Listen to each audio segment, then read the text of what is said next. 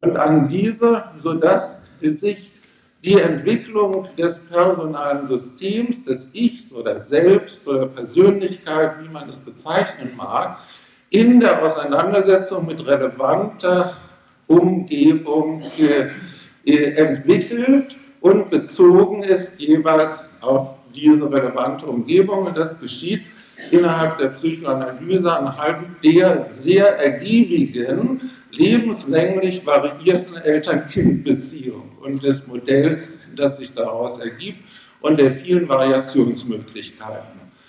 Und das führt dann zu den Mustern, die Herr Chomsky sehr schön herausgearbeitet hat in seinem Buch und auch hier vorhin äh, erwähnt hat, in denen eben solche Strukturniederschläge vor allen Dingen dann, wenn eine adäquate Verarbeitung nicht erfolgt ist, sondern es zu misslingender äh, Anpassung durch unbewusste Prozesse gekommen ist, solche Strukturbildungen sind Niederschläge dieser Interaktion. Hinweisen sollte man darauf, dass also diese Entwicklung der Einzelperson in Form von solchen Etappen der Ich-Konfiguration, des sich Ausbildens von Ich-Konstellationen, dass dem entspricht, eben eine soziale Umgebung in Form von Personenverbänden, also der unmittelbaren Familie oder Familienersatzinstitution, später der Partner, der Partnerschaft, äh, schließlich der Kinder, nicht? Äh, und so fort und der Arbeitsinstitutionen, sodass also jeweils diese Entwicklung der Person begleitet wird durch eine relevante soziale Umgebung, aus der heraus immer ganz bestimmte Herausforderungen an das Ich als Aufgaben der Lebensbewältigung hervorgehen.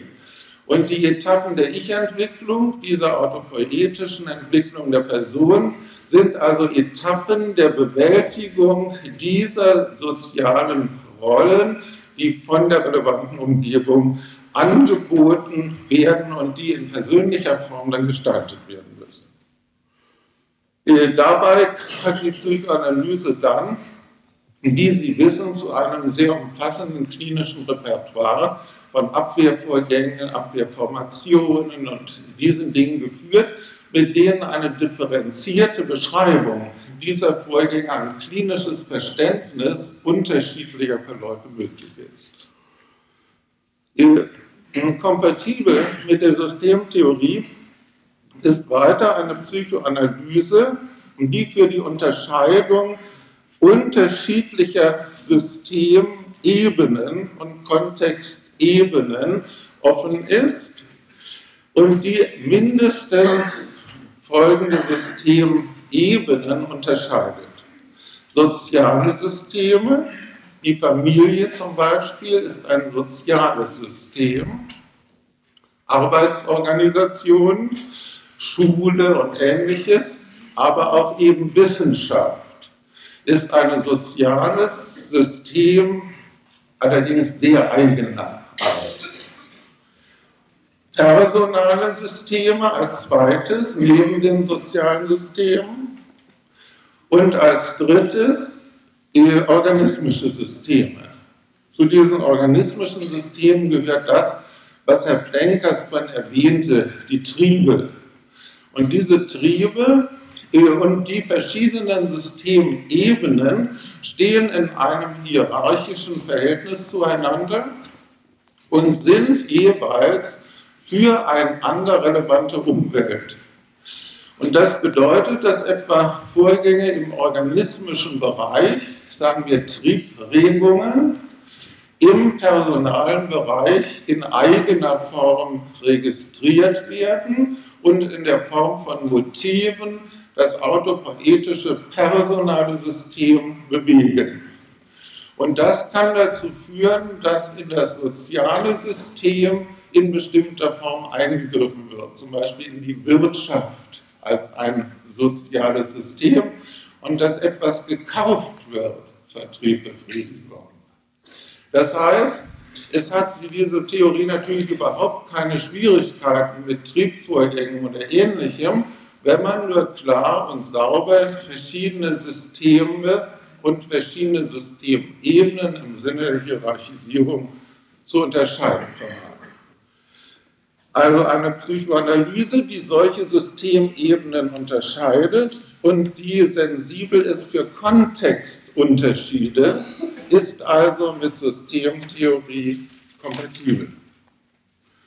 In Bezug auf das Ich heißt das nun, um das noch etwas zu erläutern, obgleich das, glaube ich, schon klar geworden ist, dass eben der System-Umweltbezug, und das ist ja der heute zentrale systemische Gesichtspunkt neben dem Autopoiesis-Gesichtspunkt.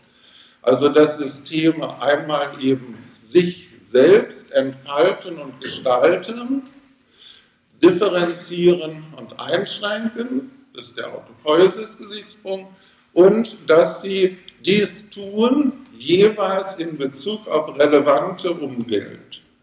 Das sind, ist der zentrale heutige systemische Gesichtspunkt. Und das bedeutet in Bezug auf das Ich, dass sowohl nach außen, in Anführungszeichen, und die Natur, wie nach innen in Bezug eben auf zum Beispiel solche Regungen, die sich aus dem organismischen Bereich regen, aber leider eben auch solche Dinge wie Alterungsprozesse, dass äh, darauf hin, dass ich eben Schritte der Regelung, der Organisierung, zunächst aber der Informationsablagerung des Gedächtnisses und so fort tut, wie Herr Schaum wieder schon dargestellt hat. In dieser, für diesen Gesichtspunkt ist äh, wichtig, in diesem Zusammenhang ist wichtig, was ich schon vorhin erwähnte, dass das ein epigenetischer, das heißt ein auf ein Ziel und die weitere Entwicklung hin zielender Prozess ist. Das hängt im Wesentlichen mit dem organismischen Aspekt zusammen, der eben ein Leben zur Entfaltung bringt, aber auch zum Ende. Das personale System kennt eigentlich eine innere solche Gerichtetheit nicht so sehr. Aber vom biologisch, vom organismischen her wird eine solche Gerichtetheit angeboten, die dann auch sich bis in die sozialen Beziehungen und die sich aus dem Alter, Altersunterschieden ergebenden sozialen Aufgaben, nicht Aufgaben der Lebensbewältigung eben äh, niederschlägt. Das ist, dadurch werden immer wieder neue Aufgaben der Lebensbewältigung gestellt, die das Ich zu lösen hat. Und zwar in einer persönlichen Form, eben autopoetisch. Und dieser lebenslängliche Prozess der Rollengestaltung, der individuellen, subjektiven, persönlichen Rollengestaltung oder des Findens einer individuellen Familienkultur, das sind Aufgaben, vor denen das Ich jeweils steht. Und eine Psychologie, Psychoanalyse, die in Bezug auf die Lösung dieser jeweils anstehenden Aufgaben gelingende und misslingende Aspekte zu unterscheiden vermag, ist äh, eine systemtheoretisch kompatible. Und diese gelingenden und misslingenden äh, Ausprägungen und Gestaltungen und Strukturierungen, äh, die können aufgrund des äh, schon erwähnten klinischen Repertoires der Beschreibung von menschlichen, zwischenmenschlichen, erlebnismäßigen, befindlichkeitsmäßigen Vorgängen näher differenziert und klassifiziert werden. Eine Psychoanalyse, äh, die dies vermag, ist auch der Anwendung äh, fähig. Das heißt, äh, sie ist, es ist möglich, sie in Beratungs- oder Behandlungssituationen anzuwenden. Und zwar lassen sich die Prinzipien der Anwendung aus ihrer Leitdifferenz ableiten. Das ist ein wesentlicher Punkt, dass aus dieser Leitdifferenz der Unterscheidung von Ich und Nicht-Ich Ich und äh, Umwelt sich auch die Prinzipien von Beratung ableiten lassen. Damit ist also ein homogenes, konsistentes Korpus äh, konstituiert. Äh, das geschieht insofern, als äh, die psychoanalytische Beziehung als eine Autopoiesis anstoßende und fördernde Beziehung von mindestens zwei autopoetisch eben selbstständigen, autonomen personalen Systemen, dass diese Beziehung nach dem Muster der Eltern-Kind-Beziehung als Nacherziehung konzipiert ist. Die Beratungsbeziehung nutzt aus und äh, in ihr werden wirksam dieselben Faktoren und dieselben strukturellen äh, Aspekte, die äh, bei der Konstituierung des Ichs in der Form der Beziehung des Ichs des Kindes oder dann des Heranwachsenden zu relevanter Umgebung, also den Eltern, entstehen. Und diese Situation der Eltern-Kind-Beziehung betritt in der Berat wird in der Beratungsbeziehung wieder aktuell, indem der Beratungssuchende ein Stück in diese mehr oder minder in diese Kindposition sozusagen regrediert und das, die Anfrage einer hilfreichen Beziehung im Sinne eines guten elterlichen Partners an den Berater macht.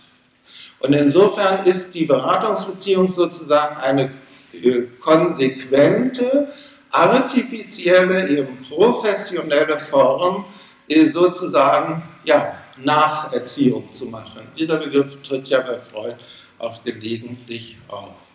Allerdings in einer ist es nicht einfach, Erziehung selbst ist schon nicht einfach, nicht? Und Nacherziehung ist äh, es erst recht nicht.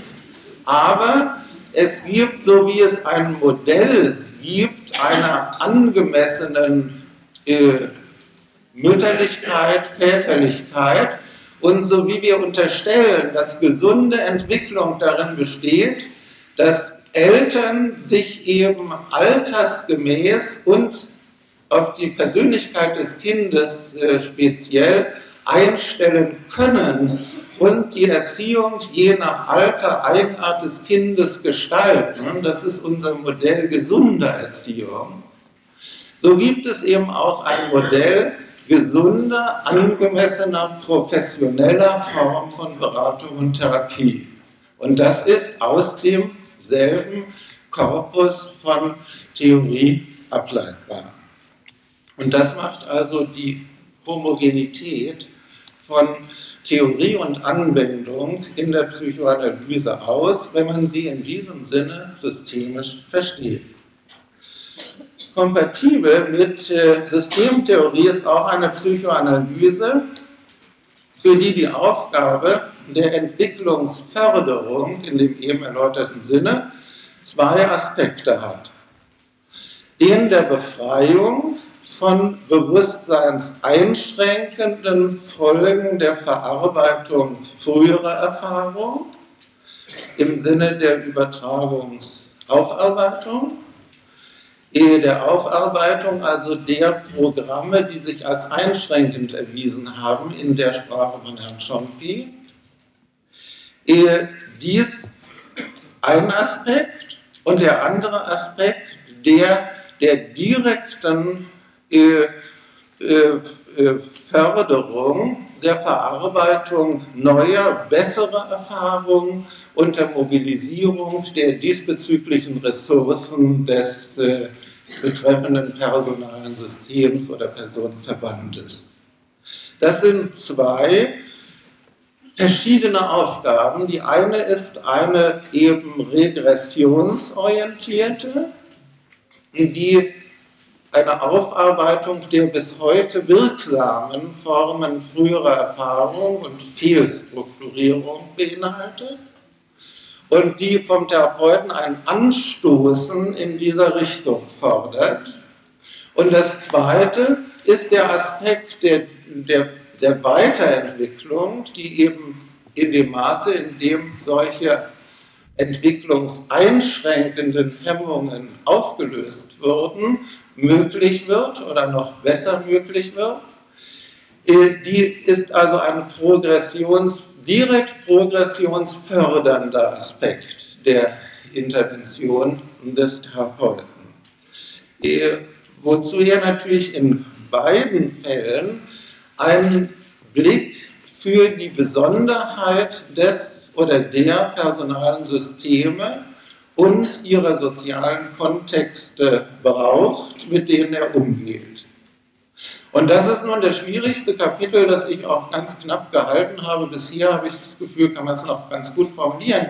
Aber jetzt wird es insofern schwierig, als es jetzt darauf, darum geht, eine Psychoanalyse zu beschreiben, die sich bei der Intervention in Systeme an dem Verstehen der, der betreffenden Systeme orientiert. Das heißt, an einem vom Berater für sich selbst aufgebauten, konstruierten, hinreichend differenzierten Bild von der Originalität und Eigenheit des betreffenden Klientensystems. Äh, das ist insofern schwierig, weil hier nämlich die Hauptdifferenzen wahrscheinlich zu möglichen anderen Formen von analytischem Verständnis liegen. Mein persönlicher Anstoß an vielem, was ich in der Psychoanalyse vorfinde, ist, dass Psychoanalytiker nicht morphologisch denken können.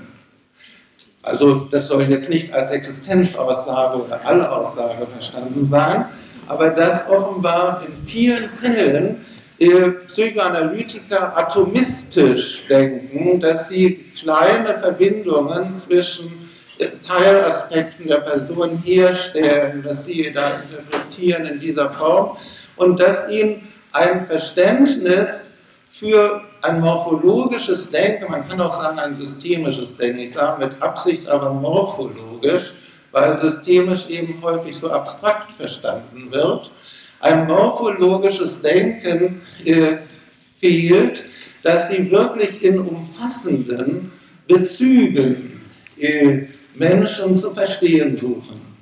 Und für mein Gefühl scheitert viele unzureichende systemische Praxis daran, dass ganz ähnlich wie in schlechter psychoanalytischer Praxis man versucht mit einem kurzschlüssigen technischen Verständnis und einem kleinen Repertoire von schematischen Interventionsformen durchzukommen.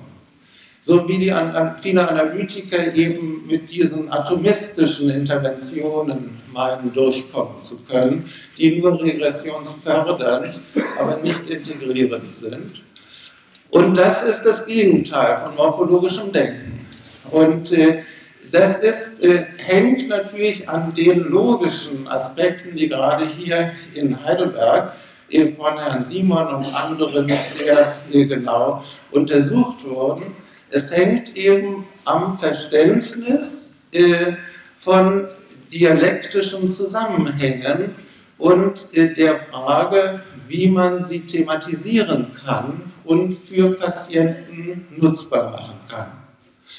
Und das ist, äh, ist sehr schwer zu lehren, zu übermitteln, wie ich aus langer äh, Lehrtätigkeit weiß.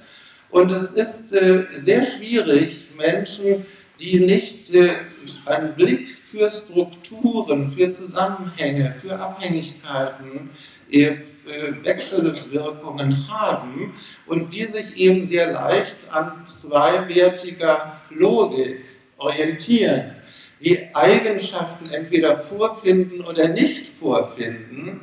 Und das ist eben ja eigentlich in solchen systemischen Kontexten wie Personen, Personenverbände gerade nicht der Fall. Und da, da ist sicher der Konfliktbegriff ein Stichwort, wenn auch nicht das einzige. Und wirklich die Konflikthaftigkeit und die, die Nuancierungen, die Abschattierungen, die Abstufungen äh, von bestimmten äh, Verhaltensweisen Denkweisen, Überzeugungen, das zu verfolgen und auch die Verfestigungen, die sich eben bei schwereren äh, Störungen finden und äh, einen Zugang zur Gesamtperson zu finden, die es erlaubt, wirklich in Kontakt zu kommen. Nicht nur von außen irgendwie so ein bisschen zu, zu hoffen, dass man zaubern kann. Das scheint mir äh, ein entscheidender Punkt zu sein. Und das scheint mir auch eine Präzisierung zu sein dessen, was wir unter Suggestion verstehen. Denn Suggestion heißt ja nicht, wie das in der deutschen, gerade analytischen Tradition meist verstanden wird, jemand einen fremden Willen sozusagen aufzwingen und seine Hilflosigkeit dazu sozusagen benutzen, sondern das heißt ja einen Zugang zu den Besonderheiten der Originalität und dem Erleben der Mentalität von personalen Systemen und Familien zu finden. Ebenso übrigens auch zu Organisationen, Unternehmungen in entsprechenden Zusammenhängen. Und dann so mit ihnen umzugehen, dass man eine Einflusschance in der von einem für richtig gefundenen Richtung findet und die Chance besteht, dass die betreffenden Klientensysteme sich nach ihrem eigenen autopoietischen Gesetz sozusagen weiterentwickeln und damit gewisse Schwierigkeiten, Belastungen, Einschränkungen überwinden. Und das ist sehr schwer im Einzelnen nun zu äh, charakterisieren. Äh, und deswegen möchte ich es äh, bei diesem Hinweis belassen. Aber das macht dann vielleicht verständlich diese Erläuterung, wenn ich entgegen vielen Systemikern daran festhalte, dass es natürlich möglich ist, zielgerichtet tätig zu sein und dass es für mein Gefühl nicht nur möglich ist, sondern nötig ist. Nur dass man unterscheiden muss, Ziele, die sich Berater aus äh, differenzierter, aus differenziertem Verständnis für das Klientensystem setzen, ins im Sinne einer großen Orientierung, einer strategischen Orientierung für den gesamten Beratungsprozess, wie auch für die einzelne Intervention, die jetzt oder als nächste möglich ist. Diese Ziele muss man natürlich klar unterscheiden von dem, was das Klientensystem dann sozusagen aus diesen Handlungen macht. Das ist natürlich noch eine andere Frage. Aber ich kann mich einsetzen für bestimmte, äh, eine Entwicklungsförderung und kann damit die Chance erhöhen, als relevante Umwelt für das Klientensystem, dass es eine bestimmte Schwierigkeit überkommt, überwindet und sich in der ihm eigenen weiteren Form weiterentwickelt. Das scheint mir allerdings auch nötig zu sein. Und insofern bin ich etwas reserviert gegenüber der großen Faszination, die Chaos-Theorien in dem Sinne entfalten, dass es nun jetzt ganz egal ist, was man tut, wenn nur etwas Neues geschieht und wenn das Alte gestört wird. Wenn einem nichts Besseres einfällt, ist das sicher immer noch besser als nichts. Aber es könnte einem für das Geld, das man kriegt, eventuell auch noch ein bisschen mehr einfallen. Ist meine, jedenfalls äh, das, äh, entspricht das meinem Selbstverständnis als Berater und Therapeut. Und dabei kann einem dann natürlich sehr vieles einfallen. Und da kann ich mich ganz kurz fassen, denn Herr Chompi hat das auch schon gesagt. Es ist immer schön, wenn man die richtigen Vorredner hat. Äh, dass man natürlich mit einer solchen Orientierung jetzt sehr unterschiedlich, unterschiedlichen Gruppen von Klienten in unterschiedlichsten Settings helfen kann, indem man verschiedenste angemessen erscheinende Behandlungsangebote für die Patienten in der angemessenen Form integriert und äh, organisiert und ihnen anbietet. Und insofern ist es also nicht nur ein Modell des unmittelbaren Therapierens im Sinne nicht des Analytikers vor Ort sozusagen, sondern es ist ein Modell für die Organisation umfassender, komplexer Behandlungsangebote für unterschiedlichste Gruppen von Patienten. Jedenfalls entspricht das dieser Aufgabe, vor der ich da in der Klinik und seitdem stehe.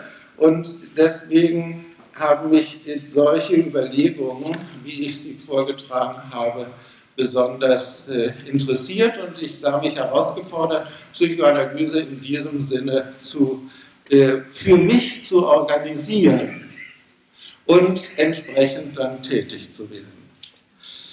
Ja, ein letzter Punkt. Äh, mit Systemtheorie kompatibel ist auch eine ist dann weiter eine Psychoanalyse, die ihre Anwendung als soziales System Wissenschaft, Psychoanalyse als Wissenschaft, auf den Berater selbst gestattet, indem sie ihn instand setzt, als Person sich in Bezug auf die Psychoanalyse als Wissenschaft, als soziales System zu reflektieren und damit seine persönliche Kontingenz in professioneller Hinsicht sowohl zu entwickeln wie auch einzuschränken. Das wirkt dem entgegen, was mir in der Psychoanalyse auch immer mehr missfällt, nämlich der großen Sentimentalität der Therapeuten. Ich finde, man sollte eben nicht sentimental sein, sondern sollte sich orientieren an wirklichem Wissen und Können, wie man eine angemessene Weiterentwicklung von Patienten durch professionelles Handeln fördern kann. Und das versuche ich in dieser Form zu tun. Ich danke Ihnen für Ihre Aufmerksamkeit.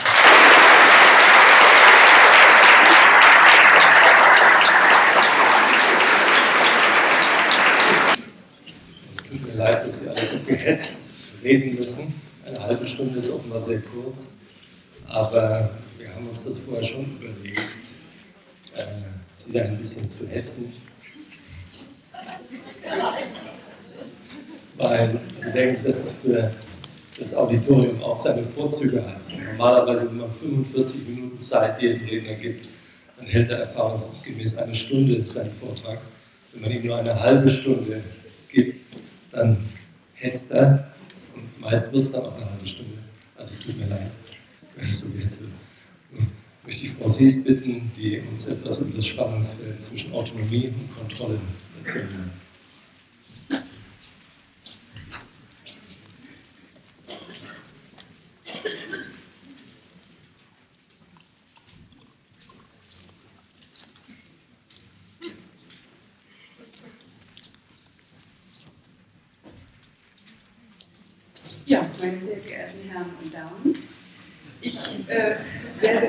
will. getreu der Chaos-Theorie, die jetzt hier oft aufgestiegen ist, äh, meine etwas chaotisch geratenen äh, biografischen Angaben hier auf dem, äh, auf dem Programm korrigieren, bevor Sie mir nämlich dauernd die Bitte äußern, ich möge Ihnen das Sonderdrucke meiner neuesten Forschungen über die Psychoanalyse der Lebensmittel zuschicken möchte ich hier deutlich dementieren, dass ich darüber arbeite, ob neurotische Schweine oder hysterische Kühe besser schmecken als normale, sondern das muss heißen äh, Psychoanalyse der Lebensmitte. Das hängt wohl auch ein bisschen damit zusammen, dass ich hier als einzige Frau spreche und mir das Morale daher etwas näher gelegt wird.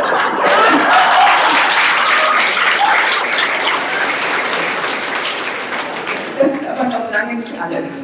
Das geht weiter, beziehungsweise es wird ja gar nicht so ohne, ganz, gar nicht so zufällig sein. Nach schöner, alter, patriarchaler äh, Tradition bin ich nämlich hier mit meinen Arbeiten gleich total unter Brochasies subsumiert worden. Äh, wenn ich vielleicht dazu da sagen darf, die erste Arbeit Psychoanalyse und Neurobiologie, das stimmt so. Die Paartherapie, da arbeite ich alleine drüber. Und äh, bei Konstruktion von Wirklichkeit in der Walid-Gruppe ist die Autorenfolge Sies Brocher. Ja, also noch einmal, meine sehr geehrten Herren und Damen, das war kein Versprecher. Das Interesse an Texten und Theorien hat, wie die Liebe auf den ersten Blick, oft etwas mit Übertragung zu tun. Äh, der Wissenschaftshistoriker Gerald Holden nennt dies Nuancen, die bei Wissenschaftlern etwas mit Themen zu tun haben, die tief bis in ihren persönlichen Hintergrund reichen. Zu einer Aufklärung unseres Interesses an den Ideenmustern Prigogins, Ordnung durch Fluktuationen, und denen über die Selbstorganisation lebender Systeme von Maturana und Varela kam es, als uns von einem Kollegen eine Arbeit von Michael Heidelberger mit dem Titel Selbstorganisation im 19. Jahrhundert zugesandt wurde, die uns schlagartig unseren wissenschaftlichen Hintergrund beleuchtete. Die Arbeit ist in dem Buch von Wolfgang Kohn und Küppers enthalten, äh, Selbstorganisation, Aspekte einer wissenschaftlichen Revolution, 1990 im Viehweg Verlag, also dem gleichen Verlag wie Maturan als Schriften. Ich zitiere jetzt aus dieser Arbeit. Ein herausragender Vertreter dieser Tradition, gemeint sind die Gesetzmäßigkeiten der Selbstorganisation, war Gustav Theodor Fechner. Wenn er heutzutage überhaupt noch genannt wird, dann fast nur als Entdecker eines psychophysischen Gesetzes, das seinen Namen trägt. Es ist fast unbekannt, dass Fechner auch eine Theorie der Konstitution und Entwicklung des Lebendigen aufgestellt hat, für die das Phänomen der Selbstorganisation fundamental ist. Seine Konzeption, ich zitiere immer noch, hat auf so unterschiedliche Forscher gewirkt, wie den Physiologen Ewald Hering, den Psychologen Sigmund Freud, den Philosophen Charles Sanders Peirce, den Physiker Ernst Mach. Zitat Ende. Tatsächlich wird, wie Nitschke nachweist, die wichtigsten, tatsächlich sind, wie Nitschke nachweist, die wichtigsten Lehrer Freuds wie Breuer, Brücke und Meinert Kenner und Anhänger Fechners gewesen und Freud sagt ja selbst, ich war immer für die Ideen Fechners zugänglich und habe mich an wichtigen Punkten an diesen Denker angelehnt. Breuer war auch ein Schüler Herings und ein Freund Ernst Machs.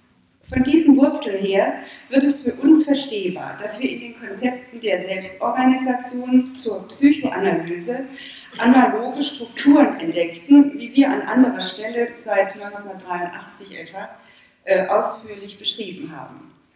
Damals war uns der große Einfluss Fechners auf die heutige Theorie der Selbstorganisation mit Ausnahme des Freudschen Konstanzprinzips noch unbekannt und damit auch der Verwandtschaftsgrad zur Psychoanalyse.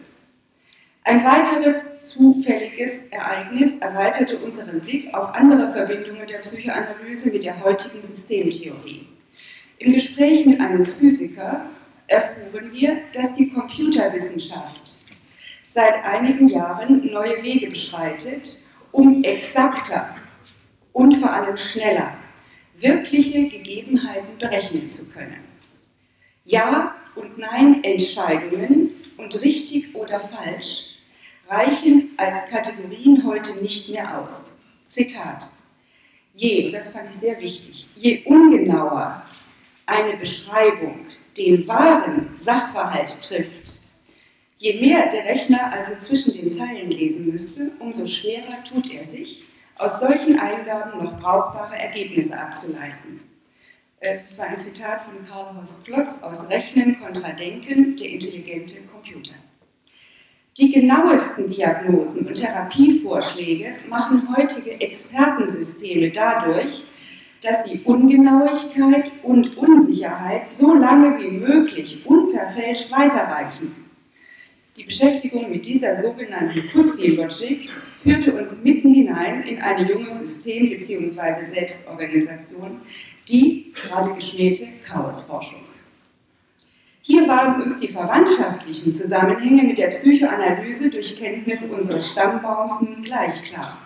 Hatten wir doch aus Heidelbergers Arbeit erfahren, dass Ilja Prigozhin und Manfred Eigen als alte Chaosforscher längst eingeräumt hatten, dass sie Fechners Theorien als eine Vorwegnahme ihrer eigenen ansehen. Fechners Erklärung der Organisation des Lebendigen legte er 1873 in seinem Buch Einige Ideen zur Schöpfungs- und Entwicklungsgeschichte der Organismen nieder, womit dieses Jahr zur Wiege der modernen Geschichte der Selbstorganisation, eingeschlossen der Chaostheorien, wurde.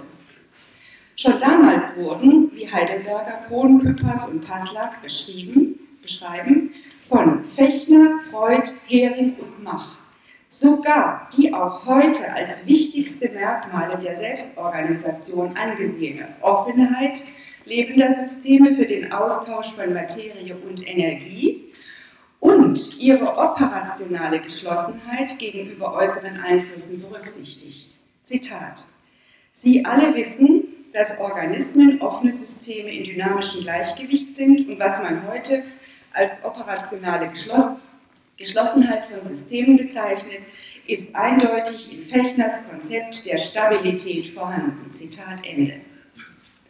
Uns ging es in unseren Arbeiten und geht es auch heute nicht um die Ersetzung psychoanalytischer Ansichten durch systemtheoretische, sondern um, ihre, um die Anschlussfähigkeit an andere Disziplinen oder umgekehrt die, um die Anschlussfähigkeit anderer Erkenntnisbereiche an psychoanalytische Auffassungen. Und darum, dass wir uns nicht durch Reduktion der komplexen Vorgänge, die wir untersuchen, auf Linearität und Kausalität an den Wissenschaftsbetrieb hinten anhängen, sondern dass es ausreicht, unsere eigenen psychoanalytischen Essentials ernst zu nehmen und weiterzuentwickeln. Zu diesem Zweck wollen wir sehen, was von den wichtigsten Begriffen, die Fechner bei der Erklärung des Lebendigen verwendet, heute noch übrig geblieben ist. Es geht um Spontaneität, Rezeptivität und dem Gesetz zur Tendenz zur Stabilität. Fechner bezeichnet mit Spontaneität die Abhängigkeit eines lebenden Systems von inneren Kräften, deren Hauptmerkmal die spontane, instabile Bewegung ist und die von außen als chaotische Regellosigkeit erscheint. Man entdeckt hier unschwer Charakteristika des Unbewussten wie Unberechenbarkeit, Regellosigkeit, einschließlich ihrer, seiner Unabhängigkeit vom linearen Einfluss des äußeren Mediums, also die operationale Geschlossenheit. Die Tatsache, dass Fechner chaotische Regellosigkeit als eine Seite des physischen und psychischen Daseins anerkannte, könnte ein Grund dafür gewesen sein, dass seine Theorien der Selbstorganisation sich nicht im Sinne eines Paradigmenwechsels damals durchsetzen konnten. Denn die Naturwissenschaften waren ja bis vor kurzem und sind es meist auch heute noch gerade bestrebt, ihre Theorien und Experimente chaosfrei zu halten. Das heißt, Unbestimmbarkeit, Ungenauigkeit und Unsicherheit als etwas nicht Existentes zu kennzeichnen und auszuschließen. Freud näherte sich dem Seelenleben des Menschen mit zwei Seelen in seiner Brust. Der exakte Naturwissenschaftler in ihm wollte mit Hilfe kausaler, linearer, deterministischer Theorien das Unbekannte in den Griff bekommen. Die andere Seite hielt sich eng an die von ihm beobachteten komplexen Phänomene, vor denen es dem wahren Naturwissenschaftler in Freud nur Angst und Bange werden konnte. Zitat von Freud. Das Es ist der dunkle, unzugängliche Teil unserer Persönlichkeit. Später, und das meiste davon hat negativen Charakter, lässt sich nur als Gegensatz zum Ich beschreiben. Wir nähern uns dem Es mit Vergleichen, nennen es, ein Chaos, so Freud.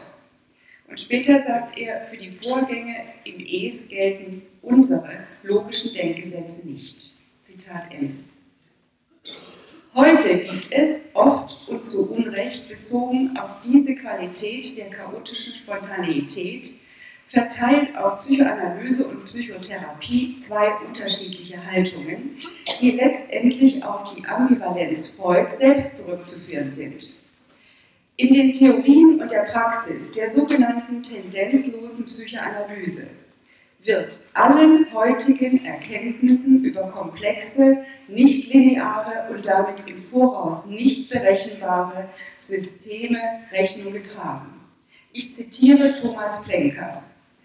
Das Tastende, Vage, Unsichere der Begriffsbildung entspricht zugleich dem psychoanalytischen Prozess. Hier werden nicht in erster Linie funktionale Beziehungen von Es-Ich und Über-Ich untersucht, sondern Analytiker und Analysant nähern sich unsicher, Suchenden auf fremdem Gebiet vergleichbar dem Unbewussten. Zitat Ende. Das unverwechselbare, einmalige Angebot der psychoanalytischen Beziehung liegt also hier in der Auseinandersetzung mit den Werten des Gegenübers, bei voller Achtung vor dessen Unterschiedlichkeit, Einmaligkeit und Unbekanntheit, auch im Sinne von Selbstverworrenheit. Und nicht in der Zuführung von Werten des einen in den anderen.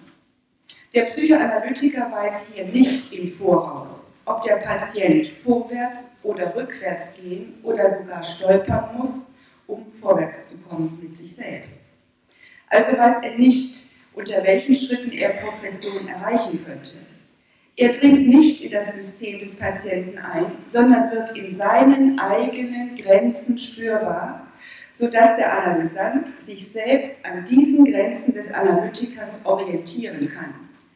Er weiß, dass er seinem Patienten die Realität nicht nahebringen kann, sondern aber seinen Umgang, also wie er als Analytiker mit der Realität umgeht, das kann er in Beziehung setzen mit der kognitiven Organisation seines Patienten.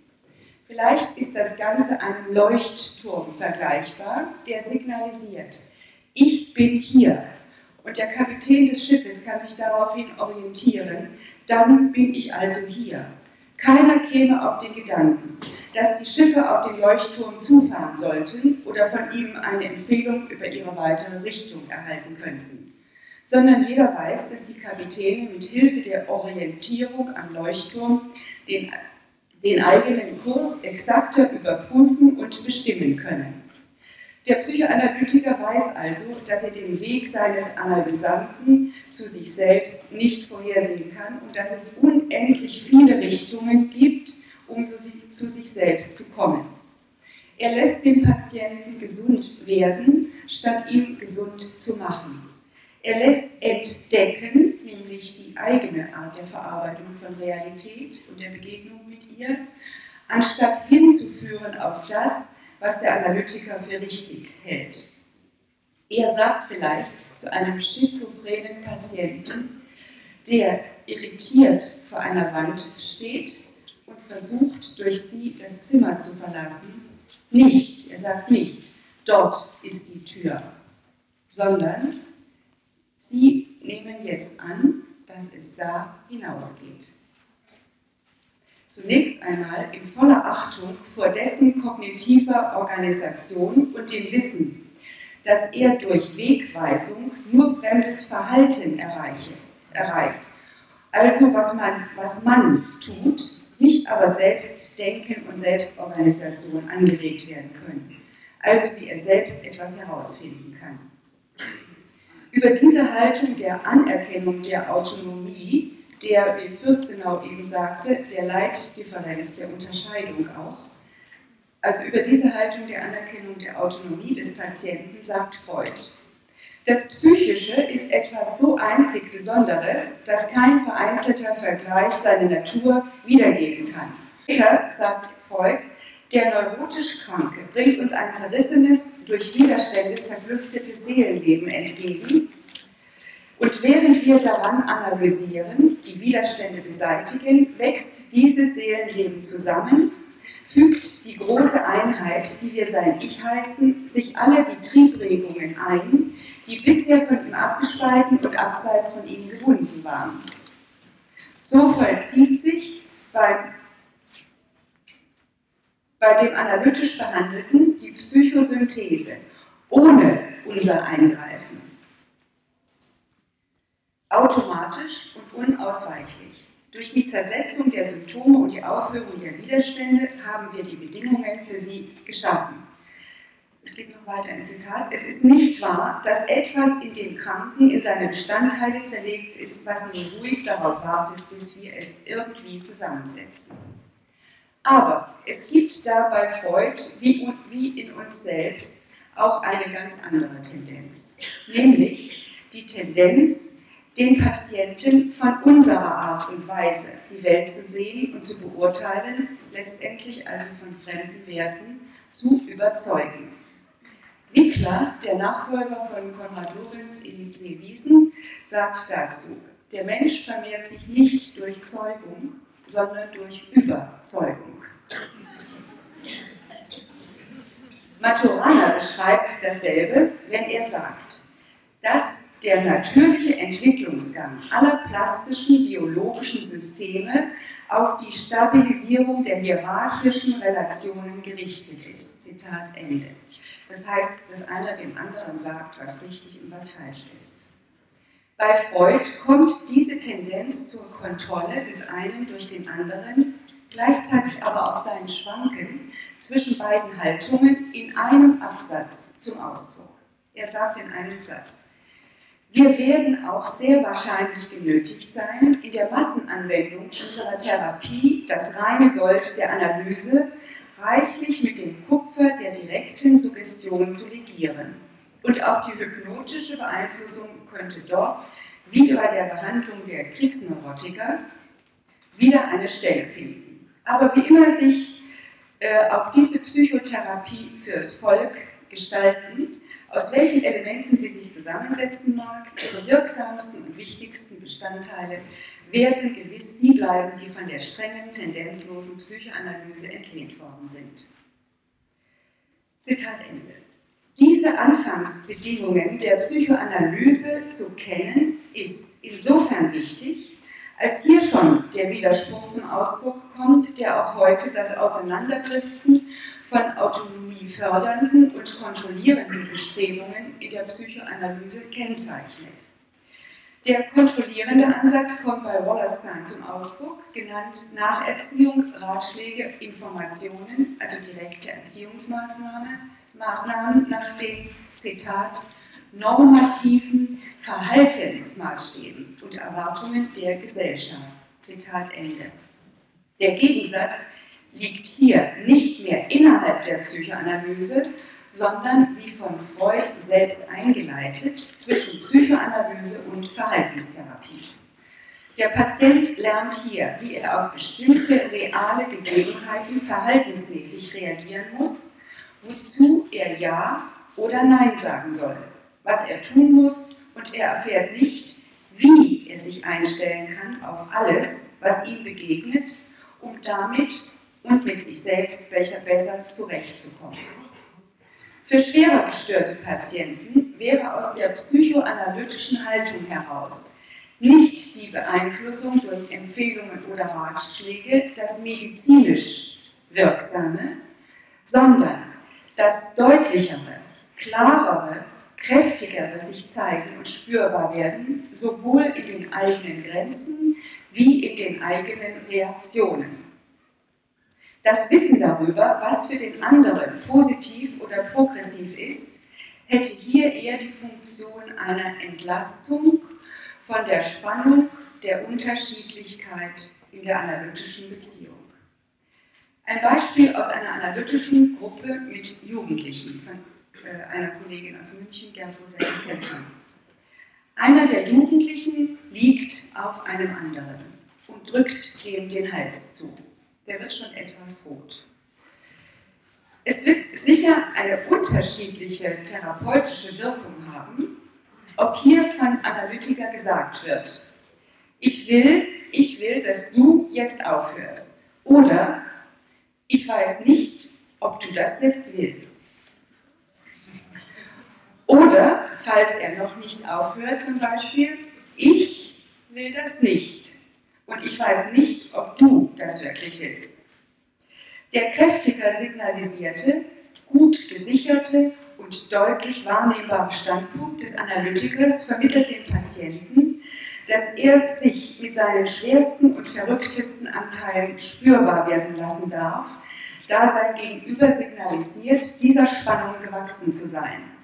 Auf diese Weise können auch die unverständlichsten, dunkelsten und diffusesten Bereiche an dem Vorgang aus Chaos Ordnung entstehen zu lassen beteiligt werden. Prigogine sieht in dem Versuch, ein nicht lineares System durch Kontrolle berechenbar zu machen, den Wunsch, Zitat, mit Hilfe von Vorhersagen der Zeit zu entrinnen. Zitat Ende. Äh, dazu ein Zitat von Briggs aus einem Chaosbuch. Es ist ein Axiom der Chaostheorie, dass es keinen Abkürzungsweg gibt, auf dem man das Schicksal eines komplexen Systems erfahren könnte. Seine Entwicklung lässt sich nur in Echtzeit, in Echtzeit verfolgen. Die Zukunft enthüllt sich nur im Aufdröseln der Gegenwart von Augenblick zu Augenblick. Stellen wir uns der Begrenzung, der Unmöglichkeit von Vorhersagen, so können wir in die wirkliche Zeit zurückkehren und sie als Grenze zwischen Ordnung und Chaos, zwischen dem Bekannten und dem Unbekannten, als Tiefe der Spiegelwelten akzeptieren. Zitat Ende. Der Versuch, durch Kontrolle der Konsequenz von Komplexität, vor allem der Nichtvorausbestimmbarkeit, zu entgehen, entsteht am leichtesten da, wo der Analytiker seinen Patienten nicht versteht und zu schnell, wie Fürstenau eben sagte, dieses Unverständnis samt dem Unverstandenen äh, weghaben möchte. Anstatt das Unbekannte als dazugehörig zu sehen und damit die Achtung zu behalten vor allem, vor allem, was sich zeigt. Sonst darf ja erst etwas sein beim Patienten, wenn der Analytiker es versteht.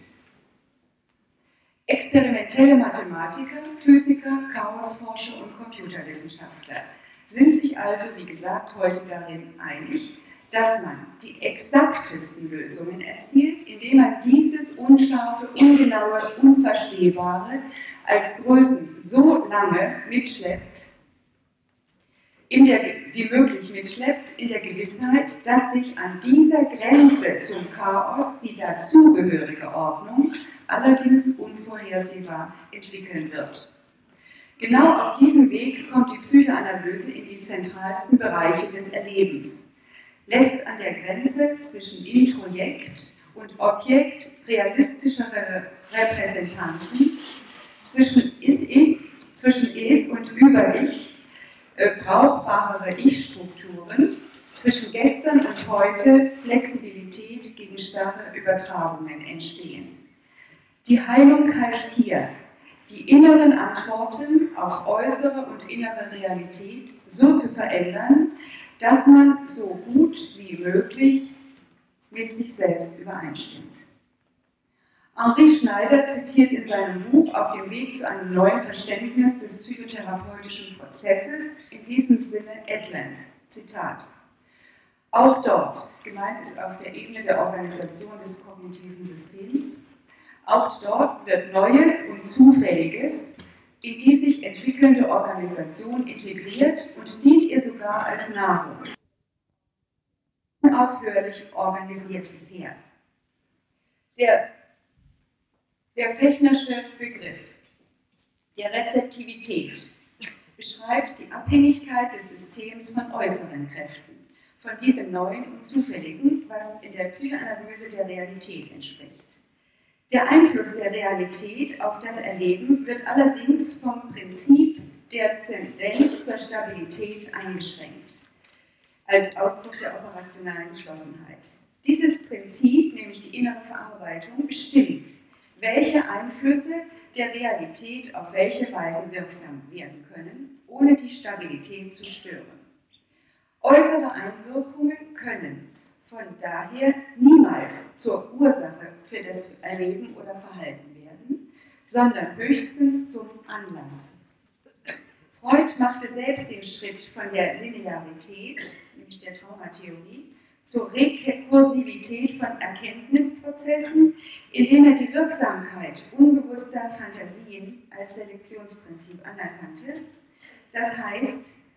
Anders ausgedrückt, dass durch die strukturelle Koppelung an die Umwelt Realität entsteht. Ob jemand bei dieser strukturellen Koppelung mehr auf die Triebabwehrstruktur, die Objektrepräsentanzen, die Introjekte oder die unbewussten Fantasien als ordnungsstiftende Gebilde, in der Chaosforschung fraktale Strukturen genannt, die durch Selbstähnlichkeit gekennzeichnet sind, ob er also mehr da oder da hinschaut, hängt vom eigenen wissenschaftlichen Hintergrund ab. Um in der Zeit zu bleiben, lasse ich jetzt das Thema die Surrealisten raus, die sich ja auch mit Chaos und Zufall in den 20er Jahren und die Psychoanalyse als Methode nahmen. Darauf könnten wir in der Arbeitsgruppe kommen. Kommen wir zum Schluss. Wir haben in rekursiver Weise versucht, nach den Anfangsbedingungen der Psychoanalyse zu suchen, die heute mit für die unterschiedlichen Haltungen wie tendenzlos oder supportiv verantwortlich sein könnten. Dabei sind wir darauf gestoßen, dass einer der Väter heutiger Selbstorganisationstheorien und der jüngsten Systemtheorie, nämlich der Chaostheorie, einer der für Freud einflussreichsten Autoren war. In Freud selbst gab es den durch Fechner vermittelten Widerspruch zwischen dem exakten Naturwissenschaftler, der Reduktion auf Linearität anstrebt, deterministisch und kausal denkt und zu manipulieren versucht, und damit fast unverträglich die Versuche, das Unbewusste, zu dessen Charakter die chaotische Regellosigkeit gehört, zu erforschen. Uns ist bewusst, dass wir heute hier ein wenig mehr das Chaos favorisiert haben, obwohl die Wahrheit sich eher in der Spannung zwischen Ordnung und Chaos bewegt. Und uns ist klar, dass man hinkt, wenn man eine Seite betont, sei es nun Progression oder Regression, Chaos oder Ordnung dass die Psychoanalyse dem Wissenschaftsbetrieb nicht hinterherhinkt, sondern bereits aufgrund ihrer Herkunftsgeschichte und des damit verbundenen Selbstverständnis zwanglos Anschluss an die neuesten Systemtheorien hat, wollten wir darstellen.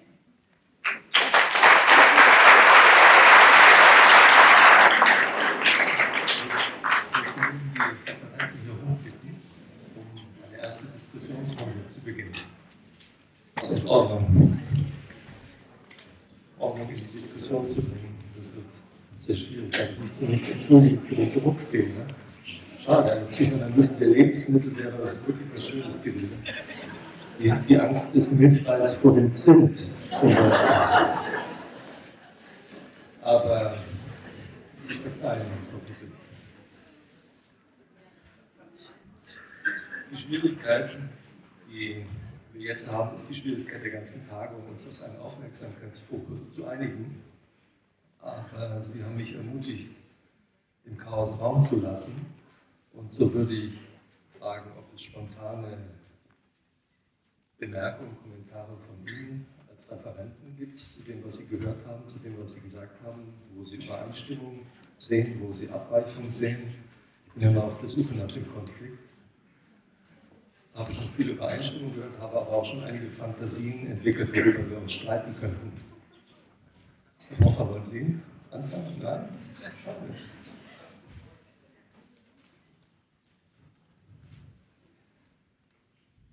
Ja, dann fange ich an. Auf theoretischer Ebene, so scheint es, gibt es viele Berührungspunkte, was die neueren Systemtheorien angeht zwischen ihnen. Die Frage, die ich mir gestellt habe, ist, was bedeutet das denn nun für die Praxis? Denn da sind ja doch schon verschiedene Ideen aufgeleuchtet oder deutlich geworden, wie man solche Theorien nutzen kann. Und insofern würde ich gerne bei Ihnen anfangen, Herr Fürstenau, äh, und Sie fragen, was machen Sie denn nun anders, wo Sie diese systemischen Theorien haben? Denn es gibt ja genügend Psychoanalytiker, die auch nach Erziehungsmodelle vertreten, ohne sich dabei auf Systemtheorie zu berufen. Das machen sie anders. Gegenüber vorher, vorher haben sie nicht gehabt. Das ist ganz schön Systemtheorie. Wo sehen Sie einen Unterschied zu den Kollegen, die sich nicht auf Systemtheorie berufen, aber durchaus nach Erziehungsmodelle vertreten? Naja, für mich stellt sich das konkret, was mache ich anders als manche analytische Kollegen. Und da ist äh, ein Hauptunterschied, dass ich eben äh, finde, dass viele analytische Kollegen nicht Regression kontrollieren und dass sie den analytischen Prozess nicht steuern. Wahrscheinlich wird mir Claudia jetzt gleich widersprechen, dass Steuern gar nicht äh, mehr akut ist wegen des Chaos, äh, das man hervorbringen soll. Aber äh, ich finde, dass viele analytische Prozesse in stagnierende, langfristige Unternehmungen auslaufen dass sie nicht ein veränderndes therapeutisches Ziel, das mit dem Aufwand in einem vertretbaren Verhältnis steht, zustande bringen. Und dass es wichtig ist, eben neben dem Gesichtspunkt der Übertragungsaufarbeitung, der eine Art faszinative Bedeutung für viele Kollegen hat, eben die unmittelbare, direkte Anregung von Progression zu tun. Und dass das so dass die systemische Therapie in dieser Richtung viele Anregungen bietet, die zum Teil auch Variationen als Variationen aufgefasst werden können von analytischen Gesichtspunkten. Und so ist das Setting unterschiedlich. Es gibt sehr verschiedene Settings, nicht nur ein einzeltherapeutisch hochfrequent langfristiges, es gibt vor allem kurz- und mittelfristige Settings wenn langfristige, dann niedrig frequent begleitende, eher als hochfrequente. Und äh, es gibt in der Interventionsform den Primat der Orientierung an der Progression und ein Eingehen und Raum geben für Regression nur in dem Maße, wie sie der Progression dienlich ist. Und das sind sicher genügend Ansatzpunkte, die man für das, was Sie gerne möchten, einen Konflikt. Sie sind ja auch angesprochen. Würden Sie das bestätigen, dass das ein Ansatzpunkt ist? Also, äh, ich nehme jetzt mal, tue jetzt mal so, als ob Sie mich auch gefragt hätten, was ich denn nun anders mache, seitdem ich mich mit äh, Maturana, Varela, Prigozhin und all dem beschäftige. Äh, ich mache wirklich nichts anders. Und zwar, ich habe mich nur gefreut, dass ich in diesen Autoren überall, also ich kann, weiß noch, äh, ich das Buch von Maturana entdeckt habe, das haben wir mit zum Segeln genommen und er hat gesegelt und ich habe in ihr Buch im Segelboot gesessen und habe Maturana gelesen und hat immer gesagt, sowas, das gibt's doch gar nicht. Der sagt ja immer genau das Gleiche, was wir auch sagen. Und dann haben wir, ja, und das Beste war für mich folgendes. Ich, äh, wir, wir, trugen also, äh, ich glaube, das war 1983 in Linde auf einem Psychoanalytikerkongress, machten wir eine Arbeitsgruppe mit, diesem, mit Maturana, mit diesem ganz neuen Zeug. Damals redete noch keiner von Autopoiese. Und äh, mein Lehranalytiker saß in der ersten Reihe und der schlief ein. Daraufhin äh, fragte ich ihn am Abend bei dem geselligen Zusammensein, sag mal, das war ja wirklich gemein von dir, schläfst du da einfach ein? Und er sagte, du, den ganzen Quatsch, den sagen wir doch auch, was soll ich dir zuhören? Genau, das sagen wir auch in der Psychoanalyse. Und da habe ich mich also sehr bedankt und gesagt, na gut, also genau das wollte ich ja hören. Und von daher hat sich, also vielleicht hat sich sowas verändert in den Supervisionen, dass ich den Kollegen äh, mehr vermitteln kann, äh, dass sie wirklich länger warten dürfen, bis sie einen Patienten äh, verstehen oder dass sie auch zulassen können beim Patienten viel mehr Dinge, die sie nicht verstehen, also wirklich toleranter zu sein gegen all diese Dinge, mit denen wir doch dauernd zu tun haben, mit Ungenauigkeit, Unsicherheit, dass wir nicht genau wissen, worum es geht. Und dass es nicht unbedingt äh, schlechter wird, wenn wir länger warten, sondern vielleicht dann am Ende äh, doch tatsächlich die exaktere Lösung herauskommt. Glauben Sie denn, dass Sie etwas anders machen als Herr Fürster? Also ich denke, uns unterscheidet eine Sache ganz wirklich sehr. Ich glaube, dass er besser weiß, äh, was er machen muss, damit ein Patient vorwärts kommt. Das weiß ich wirklich nicht so gut wie er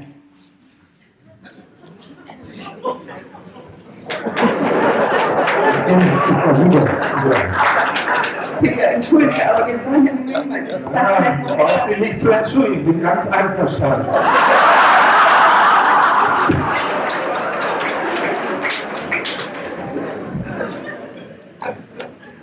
Ich Denke, sie ist schon zu skeptisch. Ich würde sie gerne verführen. Stimmt. Hin. Zur Praxis selber, zu dieser Frage, will ich nicht viel sagen können. Ähm,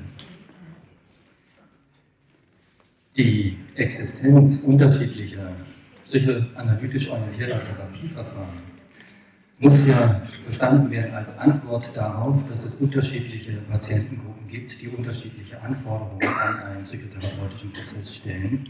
Und ich meine, dass die Psychoanalyse in dieser Diversifizierung ihrer Therapieverfahren durchaus eine Antwort gefunden hat auf ähm, die Frage der Steuerung des therapeutischen Prozesses. Das muss man einfach erstmal so konstatieren. Und ich äh, glaube nicht, dass die Psychoanalyse eines außeranalytischen Paradigmas bedarf, um sich äh, dieser Problematik zu stellen. Ähm, das Zweite, was ich sagen möchte, ist, es ist natürlich ausgesprochen faszinierend und interessant, wenn man sich äh, mit Maturana und anderen auseinandersetzt, Übereinstimmungen, Analogien mit psychoanalytischen Theorien zu entdecken. Das, was ich versucht habe aber zu sagen, und das ist nach wie vor meine Frage, ist, ähm, wo ist in der Begegnung mit der Systemtheorie etwas, was für die Psychoanalyse äh, in dem Sinne bereichernd, weiterführend ist oder wo verweist sie auf einen Mangel in psychoanalytischen Konzeptionen? Ähm, Herr Simon hat mich heute hier so eingeladen mit der Bemerkung, also ich würde vielleicht versuchen, die Psychoanalyse vor der Systemtheorie zu retten. Ich sehe das Schützen. Schützen, schützen. Gut. Ich meine, wir hätten retten gesagt, aber egal.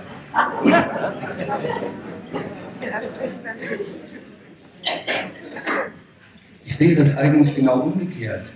Das merkwürdige Phänomen ist nämlich, dass die Systemtheorie innerhalb der Psychoanalyse kaum rezipiert wird und zur Kenntnis genommen wird und kaum eine Rolle in der Diskussion spielt.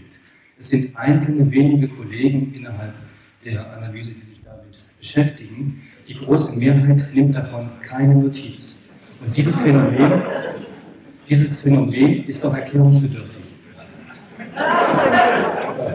Wenn ich Frau Süß richtig verstanden habe, dann haben wir ja schon die Erklärung. Wenn man sowieso nichts anderes macht, wenn man systemische Konzepte anwendet, dann braucht man sie auch nicht. Ein systemisch gesehen.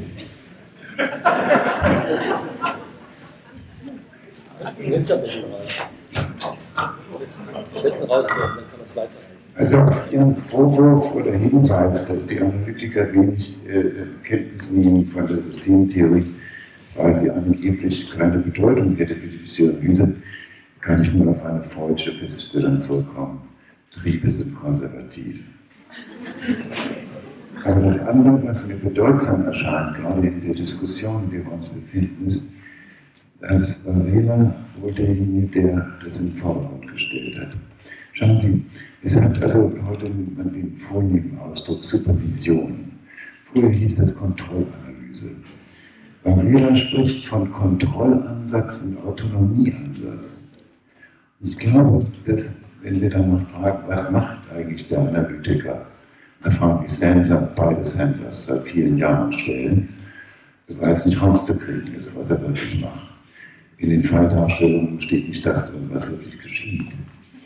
Dann frage ich mich, wie weit ist der Kontrollansatz eine kulturelle Eigenschaft, eine Einstellung, die in den Begriffen Erziehung und Nacherziehung auf einen Widersinn hinführt. Nämlich auf der einen Seite Gehorsam und Anpassung und auf der anderen Seite das Verlangen nach Autonomie, nach Selbstständigkeit, nach selbstständigem Urteil. Von daher glaube ich also, dass sehr viel mehr an unsichtbaren politischen Hintergründen in dieser Frage stehen und sie alle sind sich bewusst, dass vor einigen Jahren mit Recht, nicht nur von den 68 die Leute über 30 sind, äh, der Vorwurf erhoben wurde, die Psychologie sei eine Anpassungsmaschinerie an die Gesellschaft. Ich glaube, dass dieser Vorwurf in der krassen Form unberechtigt war, aber die Gefahr besteht natürlich in dem Augenblick, wo ich genau weiß, dass Kreise rund sind, dass ich meinen Patienten beibringen will, dass die Kreise rund sind. Vielleicht sind sie für den aber nicht rund. Mit anderen Worten, was ich meine, der Autonomieansatz ist etwas vollkommen anderes als der Kontrollansatz, wo ich in bestem Bemühen, Klammer auf, aber vielleicht auch manchmal in überzeugter Heilwütigkeit, Klammer zu, den anderen zu seinem Heil bringen will, von dem ich gar nichts weiß, was nicht voraussagbar ist. Ich glaube, das ist der entscheidende Punkt, wo ich glaube, dass von der Systemtheorie und von dem, was wir inzwischen über die operationale Geschlossenheit wissen, wir eigentlich mehr Achtung davor haben sollten, dass der Analytiker durch die Begegnung mit dem Patienten auf seine eigene operationale Geschlossenheit stößt. Und dann, dass nur dann etwas passieren kann, wenn in ihm die Dinge, was wir verstehen, die Dinge bewegbar sind und äh, aufscheinen können, für ihn selbst verstehbar werden, die auf der anderen Seite passieren. Einer Freund ist einmal gefragt worden, ob es eine Theorie gäbe, die man auf seinen Patienten anwenden könnte. Und sie hat darauf ganz krass geantwortet, es gibt keine Theorie, die anwendbar wäre, sondern es gibt nur diesen Analytiker und diesen Patienten. Und ich glaube, wenn wir an den Punkt kommen, dass die Autonomie des Analytikers und die Autonomie des Patienten so berücksichtigt wird, dass die Angst des Analytikers vor dem möglichen Chaos, das in ihm verdrängt ist und das er nicht zulassen kann, dann zum Hindernis wird für die mögliche Erweiterung und Entwicklung des Patienten. Ich glaube, wir sollten uns darüber klar sein, dass dieser Beruf, der sogenannte unmögliche Beruf, wie ihn Freud genannt haben, andere auch, eben nicht nur darin besteht, dass wir mit Patienten umgehen, Patienten heilen, hoffentlich gesünder machen, mit dem Leben umgänglicher werden, sondern dass in uns selbst eine Entwicklung passiert, vor der wir hoffentlich manchmal auch etwas Ängste bekommen.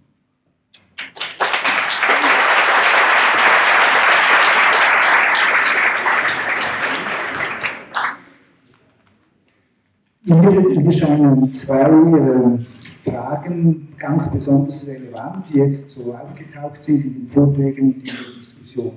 Nämlich auf der einen Seite die, die Frage von Herrn äh, Simon was tun wir denn jetzt eigentlich, nachdem diese verschiedenen äh, Theorien äh, uns angeeignet haben, ein Stück weit, was machen wir anders? Und dann die Frage von Herrn Blenkers, was hat denn, was kann denn die Systemtheorie der Psychoanalyse überhaupt zusätzlich noch bringen? Und hilfreich in den verschiedenen ähm, Elementen, die da in die Diskussion geworfen worden sind, finde ich vor allem zwei Dinge. Das eine ist das von Herrn Fürstenau von den verschiedenen hierarchischen Niveaus. Das halte ich für absolut entscheidend. Man kann einfach nicht alles in einen Topf tun. Es gibt ein Niveau, was er als äh, Personal äh, genannt hat, was ich intrapsychisch nenne. Dann gibt es das soziale Niveau, das organismische Niveau. Und ich denke, was wir lernen können von der Systemtheorie noch das andere, was ich dann ganz hilfreich finde, ist den Hinweis, der Hinweis von Frau Sies auf die fraktalen Strukturen. Das ist nämlich halt genau dasselbe. Nicht? Das bedeutet, dass auf dem kleinen Niveau, im Kleinen, dasselbe in, in einer bestimmten Weise passiert, wie auf dem größten Niveau, ähm, zum Beispiel auf dem sozialen Niveau, auch in einer anderen Dimension passiert. Und das scheinen mir außerordentlich hilfreiche äh, Zugänge zu sein zu dem Problem, das uns beschäftigt. Denn das bedeutet, dass das, was der Psychoanalytiker äh, sieht in erster Linie, äh, dass sich das wiederfindet in einer anderen Dimension und dass das, was der Systemiker findet äh, in, in, seinem System, äh, im zirkulären Verbund etwa der Familie, beobachtet, sich auch wieder in der Einzelanalyse wiederfinden lässt. Das zunächst zum Theoretischen, was man dann damit tut. Also ich denke, jeder tut wirklich etwas anderes hier. Das schon. Ich zum Beispiel mache, seitdem ich mich mit Systemtheorie mehr und Familientherapie mehr auseinandergesetzt habe, mache ich gar sehr, sehr viel weniger Psychoanalyse. Ich mache nur noch in ganz speziellen äh, Situationen, die wirklich äh, und Konstellationen noch so etwas wie eine richtige Psychoanalyse. Ich mache sie aber nicht.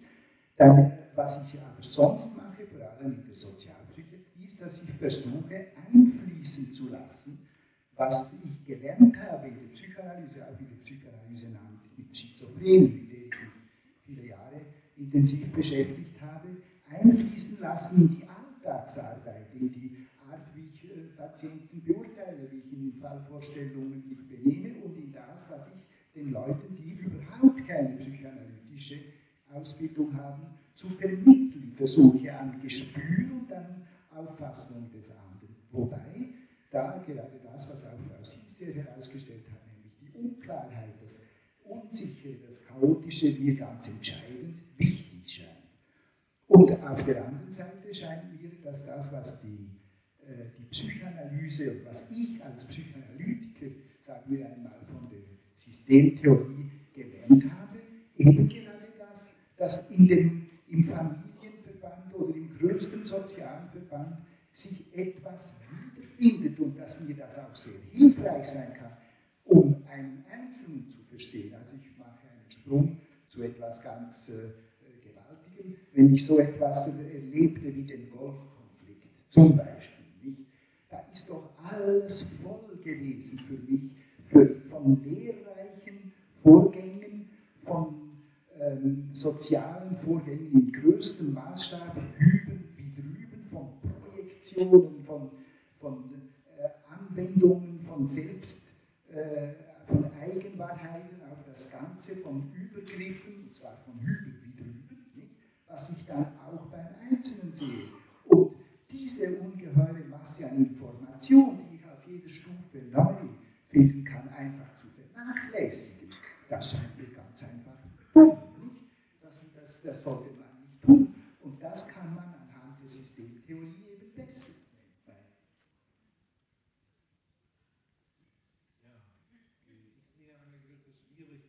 Diskussion, aber auch was sehr charakteristisch ist. Es ist doch interessant, nicht? Dass äh, jemand etwas, was angeblich so neu sein soll, wie Maturana, liest und sagt, das hat meine analytische Praxis überhaupt nicht verändert. Und ich mache es genauso weiter. Ich habe jetzt eigentlich nur neue Argumente für meine bisherige Praxis. Und ich, ich glaube, das zeigt, welche Funktion Theorien auf einem bestimmten Abstraktionsniveau für das Handeln von Wissenschaftlern haben. Dass sie nicht Rechtfertigungsideologien sind, die eigentlich auf das unmittelbare Handeln keine steuernde Funktion mehr haben. Das ist für den Philosophen nicht so äh, äh, sonderlich, denn der philosophische Gehalt dieser ganzen autopoetischen Dinge gehört ja zur gesamten Tradition der deutschen Philosophie der Subjektivität und ist bei Hegel voll entfaltet. Es bedurfte nicht Fechners dazu. Das heißt, und in dem ganzen Bildungsgut äh, des 19. Jahrhunderts, einschließlich der schönen bildungsphilosophischen Arbeiten von Nietzsche, steht das schon genau drin, dass Erziehung also keine direkte Einflussnahme sein kann, sondern nur eine Anregung. Und insofern ist die ganze Geschichte natürlich äh, gehört zur deutschen und europäischen und man kann auch noch abendländisch sagen, wahrscheinlich Tradition. Und man kann damit jedwede Praxis fast wahrscheinlich rechtfertigen. Das heißt, wenn die Geschichte hier irgendeine praktische Bedeutung haben soll, dann ist es auf diesem Niveau nicht sinnvoll, furchtbar lange zu verweilen. Und dann äh, nicht geht es da um die Frage, was hat es denn nun wirklich für das Tun und Handeln, die Orientierung in der Praxis von Therapeuten oder Beratern oder wie immer man das ausdrückt, ist ja auch schon kontrovers. Äh, was hat es da für eine diskriminierende, unterscheidungsstiftende Bedeutung? Denn ein Gesichtspunkt der Systemtheorie ist ja die Bedeutung von Unterschied. Informationen sind Unterschiede, die Unterschiede machen. Und wenn es also keinen Unterschied macht, ist es eine schöne Rechtfertigungsideologie für jedermann in der Profession und hat keine Bedeutung. Und deswegen ist es, glaube ich, wichtig, sich zu fragen, worin es denn nun wirklich Unterschiede macht. Und für mich macht es wirklich Unterschiede. Ich äh, äh, sehe äh, jetzt also etwa in der Supervision von analytischen Prozessen, langfristigen Prozessen, ermöglicht mir die systemische Orientierung so zu wirken, dass die betreffenden Kollegen äh, diesen Prozess wieder mobilisieren können, was meistens zu der Einsicht führt, dass der Prozess abgeschlossen werden sollte und dass das sich als eine heilsame Empfehlung erweist.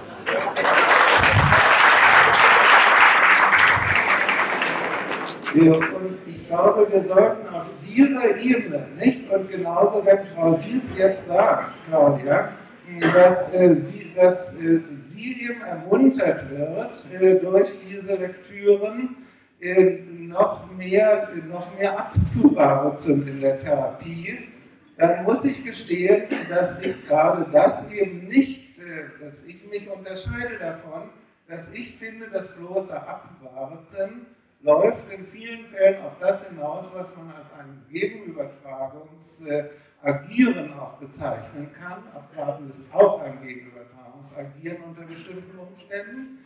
Und dass das zu einer Adaptation des Therapeuten an das Klientensysteem oder Patientensystem führt und dass das für mich dann sozusagen eben ein Konvergieren des Prozesses gegen Null ist.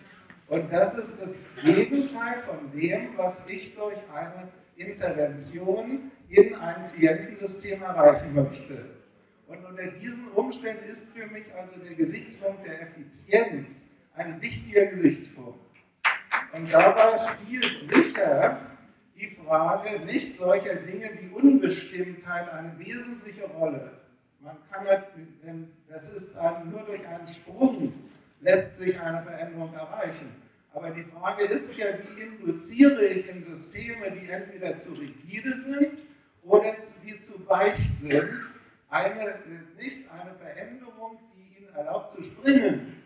Das heißt, eine produktive äh, Chaos-Situation zu haben und zu überwinden.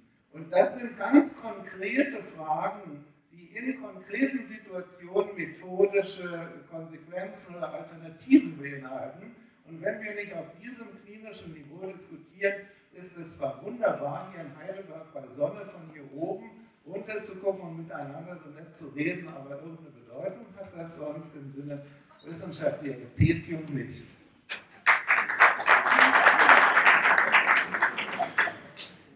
Äh, ein bisschen Geduld.